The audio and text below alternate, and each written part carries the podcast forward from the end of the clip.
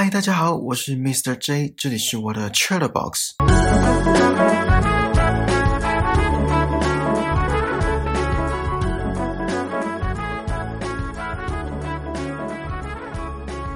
大家还记得上一集的内容吗？我们来复习一下好了。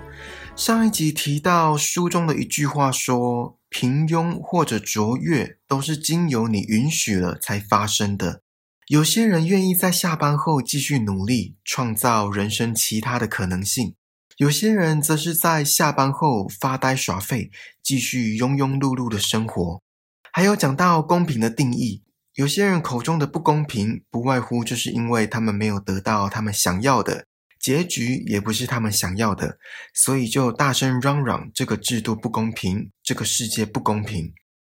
然后还有提到地中海游轮的假想情境，如果当初好好学一门语言，那是不是可以在游轮上跟外国人谈笑风生，甚至开创新的机会？最后聊到过程跟结果哪一个比较重要？我以公司的方案 A 跟方案 B 来做比喻，方案 A 是员工投入大量的时间跟精力，可是最终宣告失败。方案 B 则是员工轻松完成，而且结果出乎意料的成功。老板会比较喜欢哪一个方案？答案显而易见吧。只有达到目标的人才有资格说过程比结果重要，只有成功的人才有资格说失败为成功之母。好，复习结束，我们开始进入今天的正题。我在上一集的节目一开始有讲到书名。不要在该奋斗时选择安逸，而什么是该奋斗时？也就是年轻的时候。少壮不努力，老大徒伤悲。这句话大家都听过吧？年轻时的不努力会让晚年买单，年轻时的安逸会让晚年受苦。当一个人提早兑现了退休生活，步入老年后，不要说后悔都来不及，这时候连站起来打拼的力气都没有了。很多人回头看过往人生的时候，后悔的不是努力过后的失败，也不是没有能让晚年过上更好的物质生活，而是当初没有拼命尝试以及奋力一搏的勇气跟精神。不知道你们相不相信因果论？凡事事出必有因，现在过的生活就是几年前所做的选择而造成的。比如说，大学毕业后。就要承担当初高中选填志愿的后果，工作好不好找，有没有前瞻性，所学的知识与技能是不是还在产业的趋势上等等。再来讲到感情，当初决定跟这个对象交往，几年后的现在是不是还在一起，也是不是互相扶持着，并且一起成长，这些都是跟因果论有关。如果把时间轴拉长，这个逻辑也可以套用在整个人生。就像刚刚说的，年轻的时候努力朝着目标前进，可能打拼十年、二十年，终于可以过上自己想要过的生活，而不是到了七老八十了，还在为下一餐烦恼，还要应付年轻的时候不想应付的烂摊子。书中有一句话说：“世界上可以不劳而获的，只有贫穷跟年龄。”哎，很正确。整个推翻天下没有不劳而获的事。这句话，就像上一集提到的，耍废的门槛那么低，或者应该说，耍废根本没有门槛，只要瘫在那，什么都不做，就是最高境界，就是贯彻耍废的真谛。超级简单，而且每个人都可以办到，只要你愿意。前一阵子滑 Facebook 的时候，看到一些毒鸡汤，什么努力不一定会成功，但不努力一定会很舒服，或是咸鱼一定会翻身的，可是翻了身也还是咸鱼。我真的很佩服想出这些句子的人，创意十足。而且这些句子乍看之下很有效果，可是想了想又有点心酸，而且很反映现实面。然后接下来的这句让我最感慨：有些人不是赢在了起跑点上，而是生在了终点。是啦，人生很不公平，这不可否认。每个人都不能选择出生的家庭，也没有人可以选择与生俱来就拥有什么天赋。上帝给了一把木剑，就算敌人开着战车冲过来，也要拿命跟他拼了，然后期待下次投胎可以坐在战斗机里面。好了，开玩笑的。可是撇开那些后台硬、有金山银山当靠山的人，说真的，如果想要拥有梦想般的生活、理想中的物质，那还得让自己的格调配得上。不知道你们有没有看过，有一些人拿着名牌包，或是穿着名牌的衣服，可是整体就是搭不起来，磁场就是怪怪的，不知道为什么。我不是说名牌包不好，也不是说拿的人的外表其貌不扬，而是整个人散发出的气质就是不对。不要问我哪里不对，反正就是不对。我都会疑惑，到底是人在衬托名牌包，还是名牌包在衬托人？你们身边有没有这种长辈？呃，也不一定是长辈啦，就是有些人会说，要好好读书，考到好大学之后才会有稳定的工作。如果不喜欢读书，那就去学一技之长，有一技之长就不怕没工作，然后就可以稳定下来。他们很喜欢把“稳定”两个字挂在嘴边，好像稳定是人生的唯一真谛，是人生的最高境界。我从出生到现在，尤其是在我学生时期，长辈们都说我未来应该要怎样怎样，然后应该要如何如何，才会有稳定的工作、稳定的生活。当时我不疑有他，就继续念书。虽然真的很不喜欢念书，可是除了念书，也不知道要干嘛。哎，我先说，稳定的工作本身没有错，稳定的生活本身也没有错。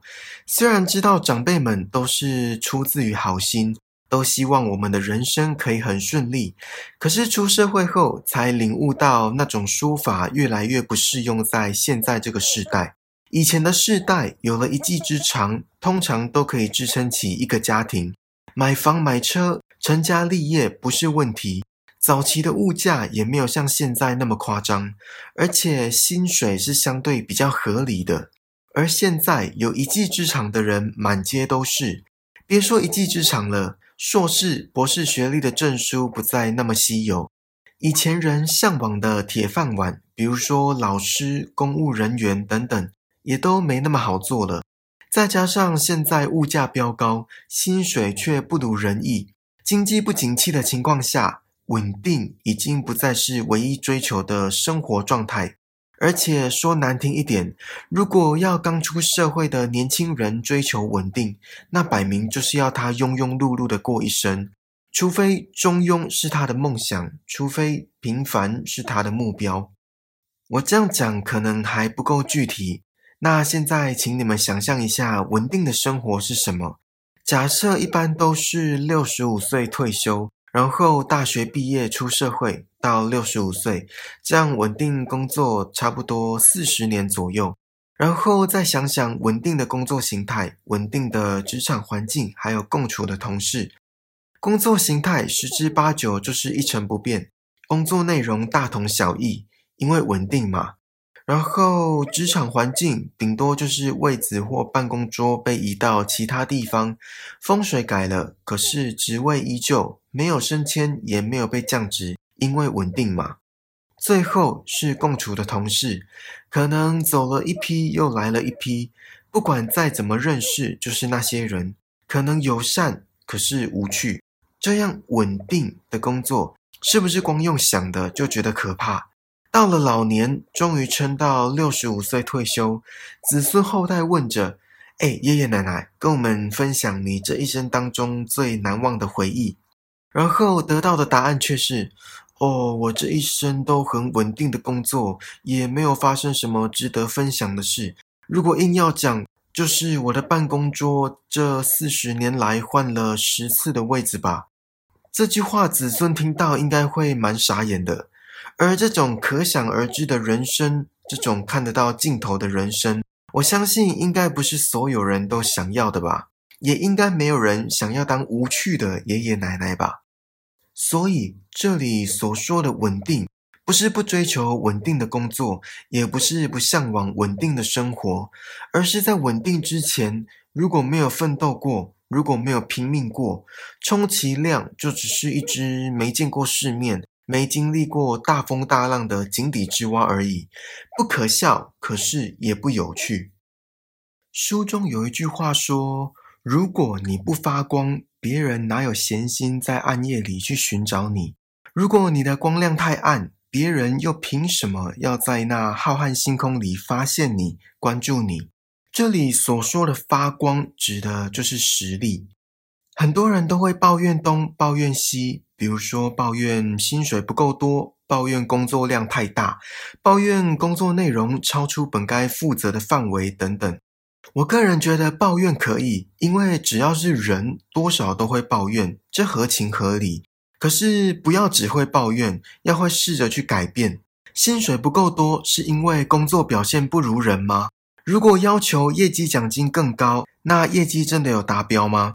觉得工作量太大，是因为能力还不够，所以没有办法在时间内完成吗？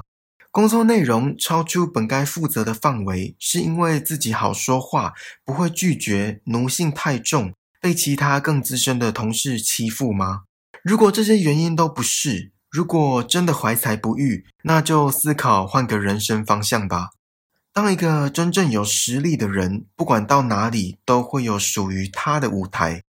这个世界的确有太多不合情理也不公平的地方，很多时候不是操之在己，很多时候只能听天由命。但是真正有实力的人，早晚都会成为那浩瀚星空里的月亮，不是北极星，是月亮，而且是中秋节的满月。